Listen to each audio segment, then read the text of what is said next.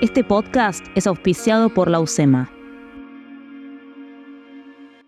Se confirmó el alejamiento de Nicolás Lodjovne como ministro de Economía, presentó una carta con su renuncia al presidente de la Nación, fue aceptada. El 11 de agosto de 2019 se hicieron las elecciones primarias y Alberto Fernández se impuso por sobre la candidatura de Mauricio Macri. Los mercados reaccionaron de forma negativa y el dólar se escapó a 62 pesos. La volatilidad cambiaria empeoraba el humor social. Solo una declaración de Alberto Fernández diciendo que a 60 pesos el dólar estaba bien pudo frenar la corrida. A los pocos días, Nicolás Dujovne presentó la renuncia. En su lugar asumió Hernán Lacunza. He decidido iniciar conversaciones con el Fondo Monetario Internacional. La deuda argentina es pagable. Investiguemos la deuda, investiguemos a sus responsables. Pero nosotros ganábamos la elección, lo arreglábamos en cinco minutos, es más. Nosotros planteamos claramente que la deuda... La deuda, esa maldición que traemos los argentinos y que se cuela en las políticas de quienes deciden nuestros destinos. Esa palabra que atraviesa nuestra realidad y nuestra economía, pero a veces es difícil entender hasta qué punto. La deuda es un especial del cronista en colaboración con Posta, un recorrido narrativo donde vamos a analizar qué pasó, cómo nos afecta y qué futuro nos depara el vínculo de la Argentina con el Fondo Monetario Internacional.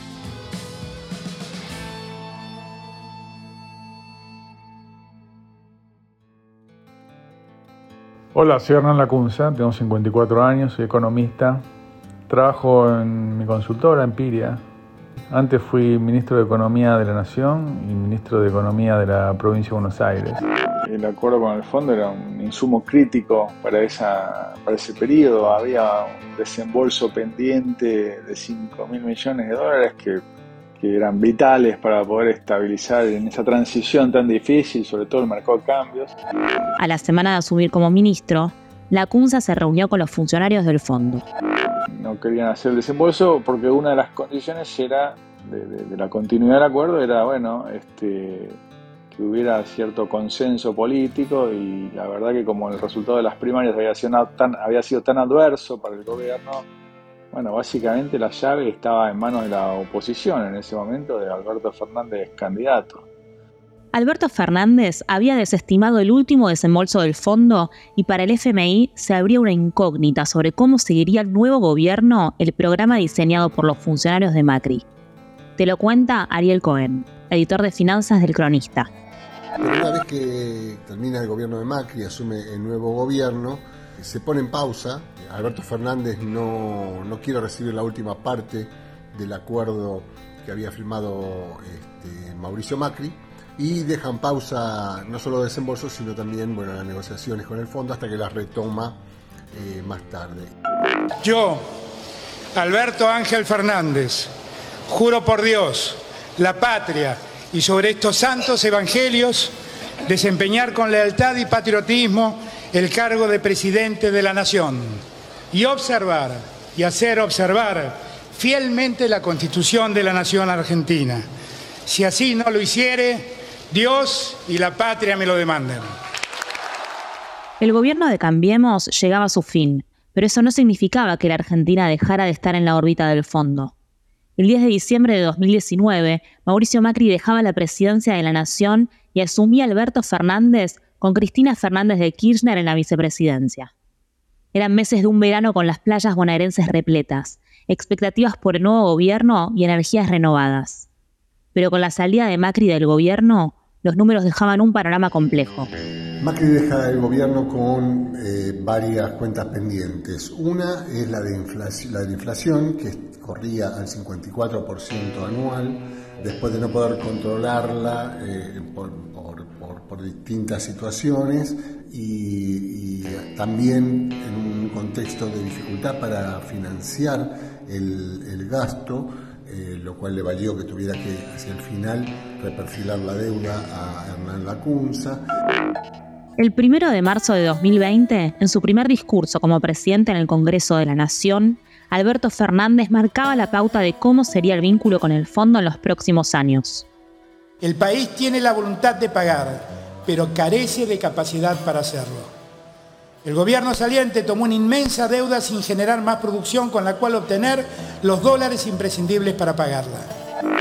El nuevo ministro de Economía era Martín Guzmán, Martín Guzmán, la persona que fue presentada hoy oficialmente. Entre otras cosas, él se ha graduado aquí en la Universidad de Buenos Aires, pero luego fue a Columbia, una de las mejores universidades del mundo, si no la mejor, concretamente, que está en los Estados Unidos. Trabaja allí y hoy a la tarde incluso lo habían felicitado. Colaborador estadounidense de Joseph Stiglitz, premio Nobel de Economía en 2001 y con quien ha escrito un libro. Tiene 37 años, como les decía, es economista recibido en la Universidad de La Plata, pero también trabaja en la Universidad de Buenos Aires. Nosotros no nos queremos pelear con nadie. Vinimos a resolver un problema que la economía argentina ya tenía. Argentina en el año 2016 volvió a acceder al mercado de crédito internacional y empezó a endeudarse a tasas del 7% anual en dólares, cuando el mundo pagaba tasas cercanas a cero. Para poder pagar eso, el país tendría que haber crecido mucho. Los acreedores sabían que estaban tomando un riesgo. No hay deudor irresponsable sin acreedores irresponsables.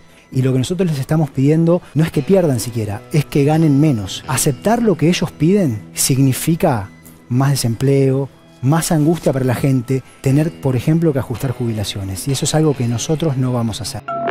En la primera etapa del gobierno, la estrategia de Guzmán fue colocar en pausa el programa con el FMI y concentrarse en renegociar la deuda con los bonistas el fondo ya había comprometido un monto de 12 mil millones de dólares con Macri que el gobierno no tomó. En este contexto, además, ya no estaba Christine Lagarde a cargo del FMI, sino Cristalina Georgieva. cuando llegó Cristalina Georgieva, obviamente Christine Lagarde ya se había ido, David Clifton se fue relativamente rápido, no creo que por el caso argentino, lo comentamos en el libro, creo que era más un tema de liderazgo y que Cristina, eh, Cristalina Georgieva veía amenazada su liderazgo de la institución con una persona que tenía tanta, eh, eh, tanto respeto por parte del staff, tanto a nivel personal como a nivel técnico, etcétera, etcétera. Entonces yo creo que Cristalina sentía que no había espacio para, para los dos, en lugar de usarlo y aprovechar su conocimiento, prefirió deshacerse de él algo pudo haber tenido que ver el caso argentino, pero creo que más bien era un tema de poder. Pero en el mundo, un extraño virus empezó a llenar las tapas de los diarios. El 31 de diciembre, la Organización Mundial de la Salud reportaba los primeros casos de coronavirus detectados en la ciudad china de Wuhan. Al mes, la OMS declaraba el COVID-19 como una emergencia sanitaria internacional. La pandemia que se cernía sobre el mundo llegaba a nuestro país. Eh, oficialmente el Ministerio de Salud de la Nación acaba de confirmar el primer caso positivo de coronavirus en Argentina. Esto hace segundo. El 15 de marzo se cierran las fronteras y el 17 se suspende el fútbol y la Copa América. Así, Alberto Fernández hace una cadena nacional. A partir de las 0 horas de mañana deberán someterse al aislamiento social preventivo y obligatorio. Esto quiere decir y a partir de ese momento nadie puede moverse de su residencia. Algunos pudieron pasar la cuarentena en familia, otros en soledad. En una de las capitales más bulliciosas del planeta, ahora había silencio. La economía sin duda se va a ralentizar y en esa lentitud de la economía vamos a tener menor actividad económica, menor recaudación y problemas fiscales que resolver. Las primeras medidas del gobierno durante la pandemia se dirigieron a contener el impacto económico sobre las pymes y los sectores productivos. También se realizaron medidas sociales para las familias. Se prohibieron los despidos inicialmente por 60 días. Se implementó el ingreso familiar de emergencia, que alcanzaba a las familias más vulnerables. Se reforzó el acceso a la educación remota, la provisión de bienes y servicios básicos, la inversión en infraestructura y la prevención sanitaria. La pandemia obligó implementar un programa este, de apoyo a las empresas para proteger empleos, este, para proteger justamente la actividad económica, que creo, este, por lo menos lo digo con, orgullo, fue exitosa. ¿no? Es decir, el programa ATP, por ejemplo, este, es un programa que fue diseñado e implementado este, entre fines de marzo y principios de abril y en solo 40 días eh, no solo lo implementamos y diseñamos, sino que además este, pagamos los salarios de la mitad de los trabajadores formales de la Argentina. Esto nos lo cuenta Matías Culfas, ministro de Producción de la Nación hasta 2022. Si bien el equipo económico de Alberto Fernández tuvo una serie de medidas para minorar el impacto social de la pandemia, la pandemia provocó una reacción económica en cadena a nivel mundial. El PBI mundial retrocedió un 4% según el Fondo Monetario describió la caída como la peor desde la Gran Depresión en la década de 1930. Unas 100 millones de personas cayeron en la indigencia y en Argentina el PBI cayó un 10% y la pobreza subió del 35 al 39%. En aquellos meses, el gobierno tenía poco diálogo con el fondo. Así, en agosto, Guzmán anunció el acuerdo por la deuda con acreedores privados, los bonistas extranjeros. Eh, hemos alcanzado un acuerdo con un grupo mayoritario de acreedores externos eh, de la República Argentina. Eh, es un paso muy importante en el proceso de tranquilizar a la economía argentina, resolver la crisis que Argentina venía enfrentando desde abril del 2018. Para Culfas, negociar primero con los bonistas antes que con el fondo fue un acierto. Primero he escuchado posiciones que dicen que, había que haber negociado primero con, el fondo y, después con los, con los bonistas acreedores privados. Creo que esa mirada es errónea, que cuando ocurre eso eh, termina generándose un, abroquelamiento de intereses y el fondo termina siendo el, vocero integral del sistema financiero internacional y creo que eso no es bueno, me parece que fue correcto este, segmentar ambas este, negociaciones, también tener en cuenta que en el medio estuvo la pandemia que en gran medida ralentizó todos estos procesos por, por las diferentes prioridades que se fueron generando. La pandemia y el cierre de la economía recrudecían las condiciones de vida. En octubre la inflación acumulada era del 26,9% y la pobreza para el segundo semestre del año alcanzaba el 42% de la población. Además, las restricciones por la pandemia comenzaron a generar múltiples protestas en todo el país. Miles de personas marcharon contra el gobierno en todo el país. Los reclamos fueron desde el cansancio por la larga cuarentena hasta la reforma judicial. Algunos de los dirigentes políticos que se sumaron a la convocatoria dijeron que hubo movilizaciones en al menos 150 ciudades importantes del país. El 26 de octubre, una frase en una carta que publicó Cristina Kirchner en redes sociales fue un bombazo que sacudió al gobierno. En este marco de derrumbe macrista más pandemia, quienes idearon, impulsaron y apoyaron aquellas políticas hoy maltratan a un presidente que, más allá de funcionarios o funcionarias que no funcionan, y más allá de aciertos o desaciertos, no tiene ninguno de los defectos que me atribuían y que según no pocos eran los problemas centrales de mi gestión. La carta de Cristina dejaba entrever las primeras rispideces al interior del gobierno con miradas diferentes respecto de cómo manejar la economía. Y un enfoque del sector más radicalizado del kirchnerismo, encabezado por Máximo Kirchner, por sectores de la Cámpora y por la propia Cristina Kirchner, en contra de firmar un acuerdo con el fondo, eh, que fue lo que, lo que Guzmán eh, finalmente se, proponía y además decía que, con razón, que lo que el gobierno, que, en las urnas, el gobierno que surgió de Alberto Fernández, eh, surgió con votos para con, validando una negociación con el fondo, no una ruptura. Bueno, esto fue eh, un punto de quiebre en el cual Cristina acusaba a Guzmán de subejecutar partidas presupuestarias erróneamente y luego bombardeó uno de los compromisos principales que tenía Martín Guzmán, que era el de reducir los subsidios a la electricidad. Sí, lo que hubo es un, proceso más largo de lo previsto. Esto básicamente por las desavenencias eh, internas dentro del propio Frente de Todos, donde eh, hubo una, estrategia que se empezó a llevar adelante, pero sobre comienzos de 2021 este, hubo claramente una, oposición por parte del, sector que lidera la vicepresidenta Cristina Kirchner, y, este, eso hizo bueno, que se ralentizara el, proceso de negociación a la, búsqueda de cohesión interna que finalmente no se logró. Mientras la coalición del Frente de Todos comenzaba con una interna que trascendía en los medios de comunicación, el gobierno retomaba diálogo con el FMI intentando además conseguir un acuerdo de mayor extensión en el tiempo. Lo que hicimos es buscar desde el primer día tratar de generar un camino constructivo que nos permita ordenar los problemas de una forma que le sirva a Argentina, buscando un programa que sea diseñado completamente por nosotros y que tenga como pilares lo que necesitamos para transitar el camino de la estabilidad. Y además lo hacemos de una forma que no es como lo hizo el gobierno anterior, que es medio a escondidas en poco tiempo. Lo buscamos hacer de frente a la sociedad, involucrando al Congreso de la Nación. Guzmán envió un proyecto al Congreso que luego fue aprobado y que cambiaría la forma de tomar deuda de la Argentina. En el futuro, cualquier gobierno que quiera endeudarse bajo ley extranjera, en moneda extranjera, va a tener que ir al Congreso a pedir permiso. La nueva ley estableció que el endeudamiento en moneda extranjera bajo ley extranjera necesitaría autorización del Congreso de la Nación, y esto incluye los futuros acuerdos con el fondo. Por fin, en enero de 2022, hubo anuncios. Se logró que la Argentina pueda llegar a un acuerdo de políticas con el Fondo Monetario Internacional sin que haya políticas de ajuste. Al mismo tiempo se plantea una reducción gradual del déficit fiscal sobre la base de una economía que se recupera.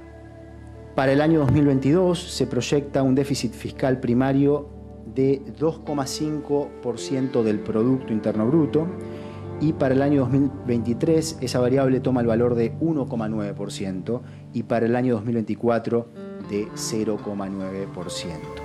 El nuevo acuerdo con el fondo, después de meses de conversaciones, no implicaba que hubiera políticas de ajuste. Se ponía un fuerte énfasis en la política fiscal y en reducir la inflación.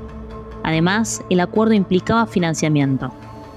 Se ha negociado es un financiamiento en un monto equivalente a lo que fue el programa Stand-by que había acordado el gobierno anterior, es decir, de alrededor de 44.500 millones de dólares todo lo que resta vencer de aquí a la finalización de los pagos del programa Standby, más el monto de eh, las amortizaciones de capital ya realizadas en septiembre y diciembre del 2021 que se eh, pagaron con los derechos especiales de giro que la Argentina había recibido durante el año pasado.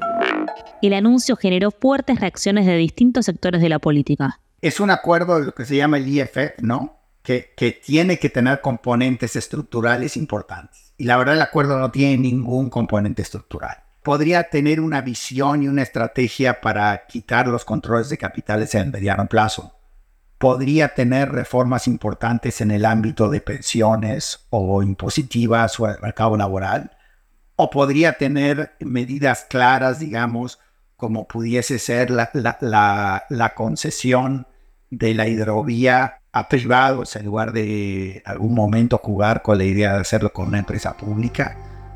También generó ruido entre los mismos integrantes del Frente de Todos. El acuerdo con el FMI, desde mi punto de vista, fue un buen acuerdo. Fue un acuerdo que, insisto, este, pateó para adelante los pagos, eh, no tuvo ninguna de las clásicas este, reformas estructurales, ni, reducciones en las jubilaciones, ni nada por el estilo. Eh, creo que los problemas que tuvo Argentina en este tiempo fueron fundamentalmente por otros factores que acabo de mencionar. ¿no? Es la, inflación este, se, volvió a, incrementar después de marzo del, del 2022. El acuerdo tendría dos años y medio de duración y revisiones cada tres meses, con desembolsos en cada revisión. Además, con los desembolsos se irían haciendo los pagos del programa que había acordado el gobierno anterior y el remanente se utilizaría para ir acumulando reservas. José da Pena, director del Departamento de Finanzas de la UCEMA, nos da su visión. El acuerdo que firma Guzmán fue un acuerdo de necesitados, era mutuamente conveniente, ya que se sabía que bajo la administración Fernández iba a ser muy difícil acceder al crédito externo, generar un ambiente de credibilidad y previsibilidad que permitiese poder volver a contar con financiamiento, aún habiendo reestructurado la deuda. Martín Guzmán pondría a prueba sus meses de trabajo en el Congreso de la Nación la Cámara de Diputados se preparaba para debatir el acuerdo y dar así legitimidad al equipo económico de Alberto Fernández. El 10 de marzo comenzó el debate en la Cámara de Diputados. El acuerdo al que hoy el Congreso autoriza el financiamiento es malo, es pésimo. No propone un solo cambio estructural para que la Argentina salga adelante y vuelva a crecer. Están creando el virreinato del Fondo Monetario Internacional, dándole el cogobierno al FMI. Todo, absolutamente todo, nos dijeron que era necesario de que se aprobara este proyecto. Presidente, creo que obviamente es de público conocimiento que hay un conjunto de diputados y diputadas del Frente de Todos que no vamos a acompañar este, este proyecto. Finalmente, después de más de 11 horas de debate, se hizo la votación. 200, votos afirmativos, 37 negativos, 15 abstenciones. Resulta afirmativo, se comunicará al Honorable Senado. La votación dejaba en una situación muy compleja al frente de todos. Máximo Kirchner y diputados del núcleo de la Cámpora votaron en contra del acuerdo. Además, se ausentaron un largo rato durante una sesión marcada por la tensión que se vivía fuera del Congreso, con una movilización en contra del acuerdo. En un comunicado oficial, Máximo Kirchner anuncia que ha tomado la decisión de no continuar a cargo de la presidencia del bloque de diputados del Frente de Todos. Esta decisión nace de no compartir la estrategia utilizada y mucho menos los resultados obtenidos en la negociación con el Fondo Monetario Internacional, llevado adelante exclusivamente por el Gabinete Económico y el grupo negociador que responde y cuenta con la absoluta confianza del presidente de la Nación. Finalmente, el acuerdo tuvo también su aprobación en el Senado pero la interna política del Frente de Todos comenzaba a afectar el accionar del Ministerio de Economía. Más allá justamente de los decenas de problemas objetivos, en particular eh, este, tanto el punto de inicio como la pandemia, la guerra de Ucrania y más recientemente la sequía, el principal problema ha sido la falta de cohesión interna. Creo que este, Argentina transitaba un sendero complicado, este, pero esto es como cuando uno va este, manejando en un auto por un, un sendero muy estrecho. Si mantiene el volante firme y un, buen rumbo, bueno, puede ser que llegue a destino correctamente, con mucho cuidado, con mucha atención en, las políticas que implementa y minimizando los errores. Ahora, si tiene un copiloto que se la pasa eh, volanteando, empujando al piloto, el piloto este, en lugar de, bueno, de mantener el timón firme empieza a, dar, a dudar, a tener este, volantazos y bueno, pasa lo que pasa, que terminas mordiendo la banquina y generando un montón de problemas que agravan la situación del país. Creo que esto es una metáfora sintética de lo que ha ocurrido. El 6 de junio Matías Culfas presentó su renuncia y no sería la única figura que se retiraría del gobierno. Renunció Martín Guzmán. En medio del discurso de la vicepresidenta en Ensenada, el ministro de Economía presentó su renuncia. En reemplazo de Guzmán, asumió Silvina Batakis, pero las cosas no duraron. Quien puso a disposición su renuncia, a disposición, fue quien estás viendo en imágenes, a la ministra Batakis, después de su gira por los Estados Unidos. Silvina Batakis duró menos de un mes en el cargo luego de la renuncia de Martín Guzmán. Quien asumió era una figura muy conocida en el sistema político argentino. El nuevo ministerio estará a cargo de Sergio Massa, actual presidente de la Cámara de Diputados, a partir de que se resuelva su alejamiento de su banca. Bueno, esto es confirmado superministro Massa. Sergio Massa asume como superministro de Economía el 3 de agosto. En su poder tendría la unificación de los ministerios de Desarrollo Productivo y el de Agricultura, Ganadería y Pesca. Massa asumió además con el aval del Frente de Todos, unificando así criterios ante una situación muy complicada de la coalición. La salida de Martín Guzmán deja en parálisis a la gestión del gobierno por lo sorpresivo y por los compromisos que estaban pendientes de resolver sobre todo con el Fondo Monetario Internacional, y eh, fue el terreno en el cual Sergio Massa eh, avanzó con su propuesta de, eh, de, ser ministro de Economía, de alcanzar un papel relevante en el gobierno, asumiendo casi la totalidad de las áreas económicas. El contexto, decía, de cierta incertidumbre, de complicaciones fiscales y por delante dos años de gestión comienza entonces a trazar una diferencia con el presidente Alberto Fernández y a generar su propia impronta. Y la inflación no es ni más ni menos que la fiebre de una economía enferma. Y el desafío que tenemos todos, yo como principal responsable, pero todos los argentinos y argentinas, es animarnos a bajar la fiebre y a enfrentar esa enfermedad en la que caemos reiteradamente. En noviembre, Massa anunció un nuevo tipo de cambio, algo que se repetiría como herramienta para incentivar la liquidación en el agro, el dólar soja. Mientras tanto, el ministro retomaba las revisiones del acuerdo junto al fondo en un contexto complejo por la sequía y la pérdida de reservas en el Banco Central. En diciembre llegó la revisión del fondo y también un desembolso de 6 mil millones de dólares. Se conoce la inflación del mes de enero. 6% mensual la inflación, la primera del año. 6% mensual, ¿eh? una tasa que muchos otros países tienen de manera anual. Nosotros en un solo mes ya arrancamos 2023 con un dato muy malo de inflación. En un año atravesado por las tensiones políticas por las elecciones presidenciales, la inflación iba creciendo. ¿Quién sería el nuevo candidato del Frente de Todos ante una imagen debilitada de Alberto Fernández? En junio llegó la respuesta. Bombazo, ¿no? Eh, Sergio Massa es el candidato a presidente lista de unidad en el oficialismo. Eh, a las 8 y 5 hablamos en TN con vos. Franco, contamos la reunión de Cristina y Sergio Massa. Las fuerzas opositoras completaban el panorama electoral. Tenían la candidatura de Javier Milei al frente de la Libertad Avanza y a Patricia Bullrich y Horacio Rodríguez Larreta en Juntos por el Cambio. También la economía se complejizaba. En junio, la brecha entre el dólar oficial y blue era del 94%, con una inflación acumulada del 50%.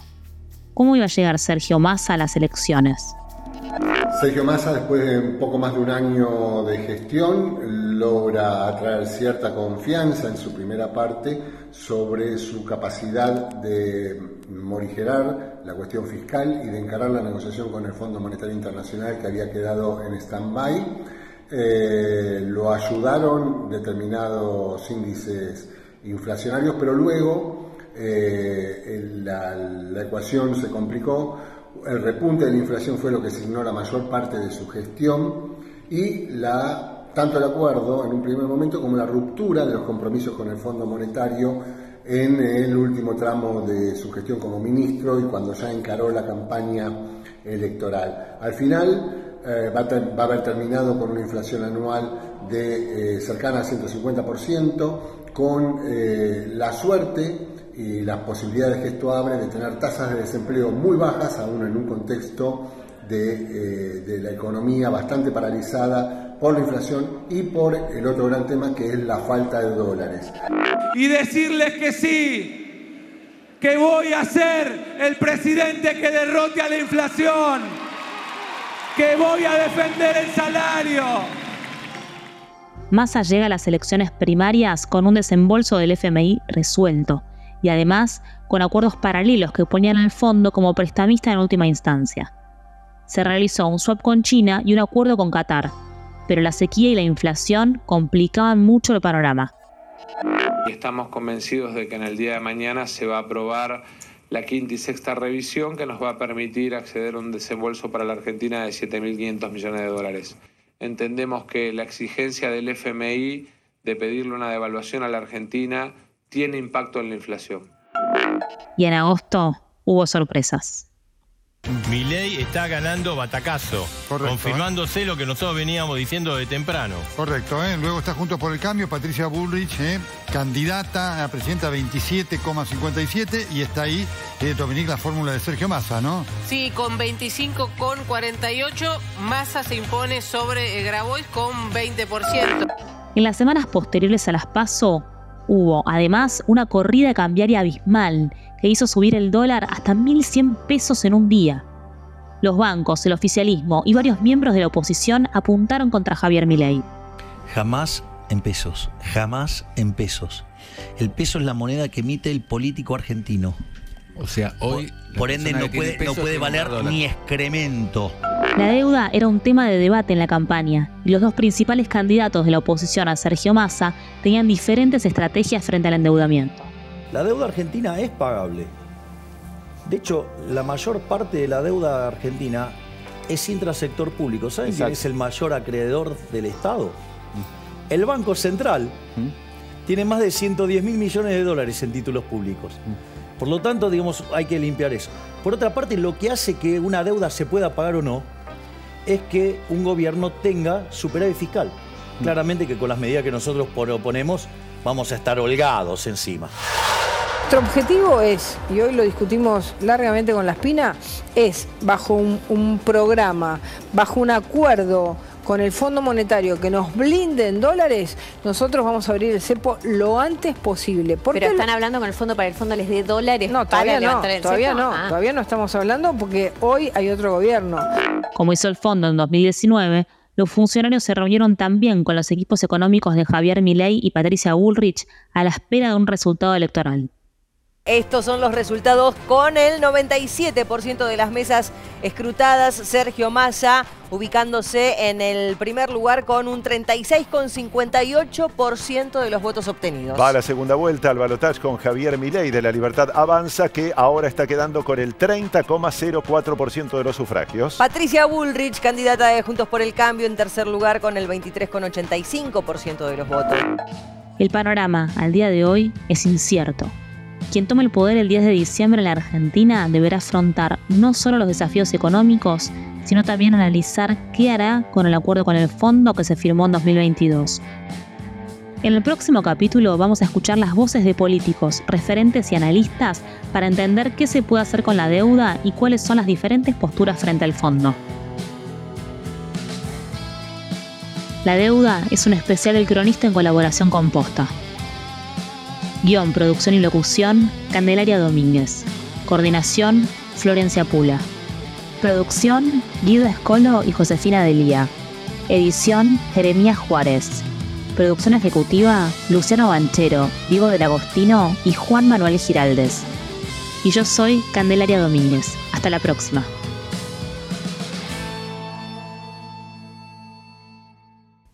Este podcast es auspiciado por la UCEMA